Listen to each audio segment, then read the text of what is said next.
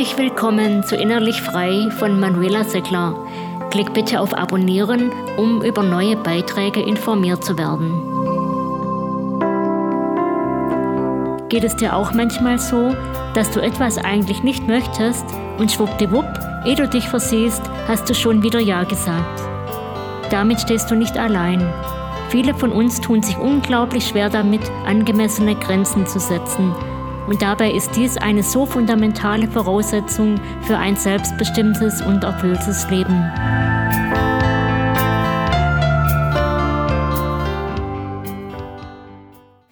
Vor allem, wenn du sehr viel Wert darauf legst, dass andere gut von dir denken oder du sehr empathisch bist, kann es sein, dass etwas mehr Grenzen und ein etwas häufigeres Nein dein Leben und auch dein Wirken verbessern, ohne dass du dadurch zum Egoisten mutierst oder Beziehungen auf Augenhöhe sabotierst.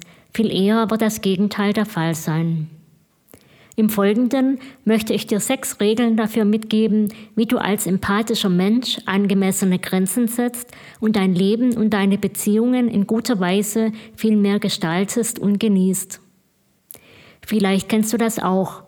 Du überlegst hin und her, was ein Freund oder ein anderer dir nahestehender Mensch über dich denken wird, wenn du ihm mal eine Bitte ausschlägst. Dann machst du dir womöglich einen großen Kopf darum, was diese Person nun von dir hält. Vielleicht malst du dir die schlimmsten Dinge aus, was er oder sie von dir denkt, wenn du einen Gefallen ausschlägst. Doch ist das wirklich so? Um das herauszufinden, könnten wir die Probe aufs Exempel machen und die betreffende Person einfach fragen oder aber als risikoärmere Variante die Seiten tauschen. Was meine ich damit? Überlege dir, was du über die betreffende Person denken würdest, wenn sie dir einen vergleichbaren Wunsch ausschlägt. Ja, es könnte sein, dass du zuerst enttäuscht wärst. Vielleicht würdest du dich auch ein wenig ärgern. Doch nach einigem Nachdenken würdest du wahrscheinlich oder eventuell die Gründe verstehen, warum diese Person dir in dieser Sache zu einer bestimmten Zeit nicht helfen will. Möglicherweise ist sie gerade anderweitig sehr eingespannt oder benötigt einfach mehr Zeit für sich und ist ein anderes Mal wieder sehr gerne bereit, dich zu unterstützen. Würdest du diese Person dann nicht womöglich eher dafür bewundern, dass sie den Mut hatte, ehrlich zu dir zu sein, indem sie nicht vorschnell Ja zu etwas sagt, was sie nicht tun möchte? Was auch viel öfter der Fall ist, als wir das denken, ist, dass sich die andere Person gar nicht so viele Gedanken darüber macht, dass wir Nein gesagt haben, sondern sie sich vielmehr überlegt, wen sie stattdessen fragen könnte. Okay, das dazu und nun zu einem Aspekt, der vielleicht ein bisschen wehtut. Hinterfrage, wer wirklich schlecht von dir denkt, wenn du mal etwas ausschlägst und warum. Ja, es könnte sich im ungünstigen Fall herausstellen, dass es in deinem privaten Umfeld Menschen gibt, die dich nur dann mögen, wenn du ihnen hilfst. Das ist ganz besonders dann bitter, wenn es sich hierbei um einen Menschen handelt, der dir sehr wichtig ist. Doch jemand, der dich nur dann mag, wenn du ihm einen Gefallen tust, solltest du nach Möglichkeit aus deinem Leben verbannen. Zumindest aus deinem näheren Umfeld. Weil dies ganz und gar nicht den Standards für eine gute freundschaftliche und erst recht nicht für eine gesunde partnerschaftliche Beziehung entspricht. Hier ist es dann umso wichtiger, angemessene Grenzen glasklar zu kommunizieren und bei diesen zu bleiben.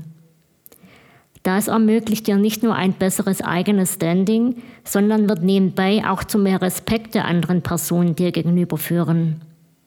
Nicht, dass dieser Aspekt übertrieben wichtig sein sollte, aber falls du dich der entsprechenden Person nicht entziehen kannst, ist es in jedem Fall hilfreich, wenn du angemessenen Respekt einforderst. Das gilt insbesondere natürlich auch im beruflichen Kontext oder im Kontakt mit Kunden. Zweite Regel, kleine Schritte immer wieder gegangen führen zu mehr Selbstbestimmung. Kann sein, dass du dich bei deinen ersten Neins noch ziemlich unwohl fühlst. Doch wenn du dir deine guten Gründe für dein Nein vergegenwärtigst, wird es einfacher und dein Handeln bestimmter.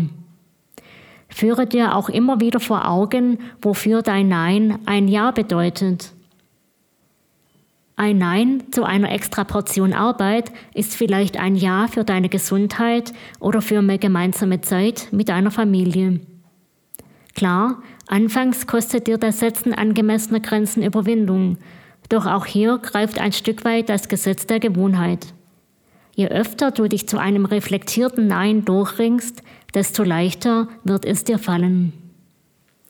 Dritte Regel, wisse um deine Prioritäten. Kennst du deine Prioritäten und weißt du, was dir im Leben wichtig ist? Wenn du deine Werte auch kennst und weißt, was dir wie wichtig ist, unterstützt dich das enorm beim Setzen von Grenzen. Von Grenzen, die zu dir, deinen Lebens- und Arbeitsbedingungen und zu deinen ethischen Maßstäben passen. Damit ersparst du dir unangemessene Schuldgefühle, wenn du etwas ablehnst, was deiner Priorisierung nicht entspricht.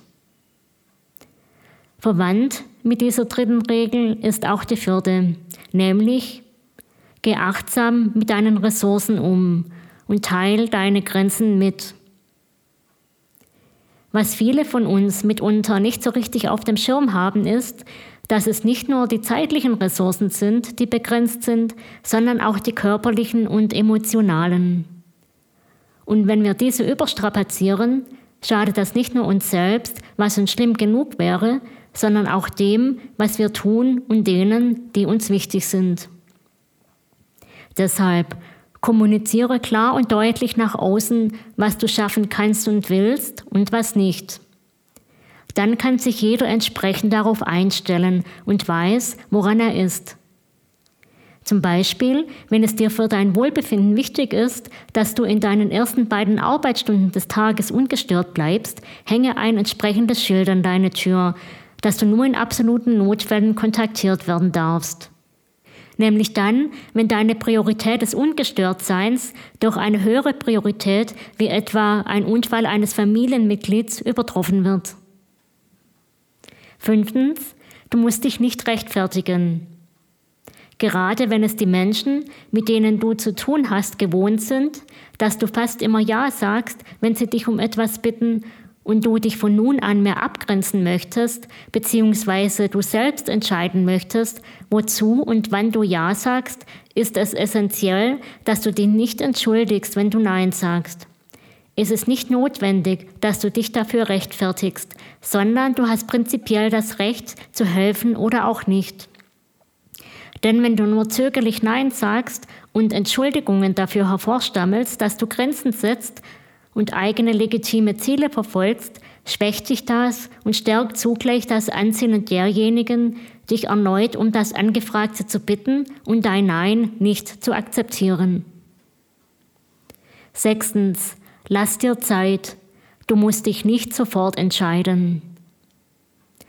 Zwar ist es leider oft so, dass wir als sehr empathische Menschen dazu tendieren, sofort Ja zu sagen, wenn wir um einen Gefallen gebeten werden, Kaum hat der andere ausgesprochen, kommt uns schon ein positiver Bescheid von den Lippen.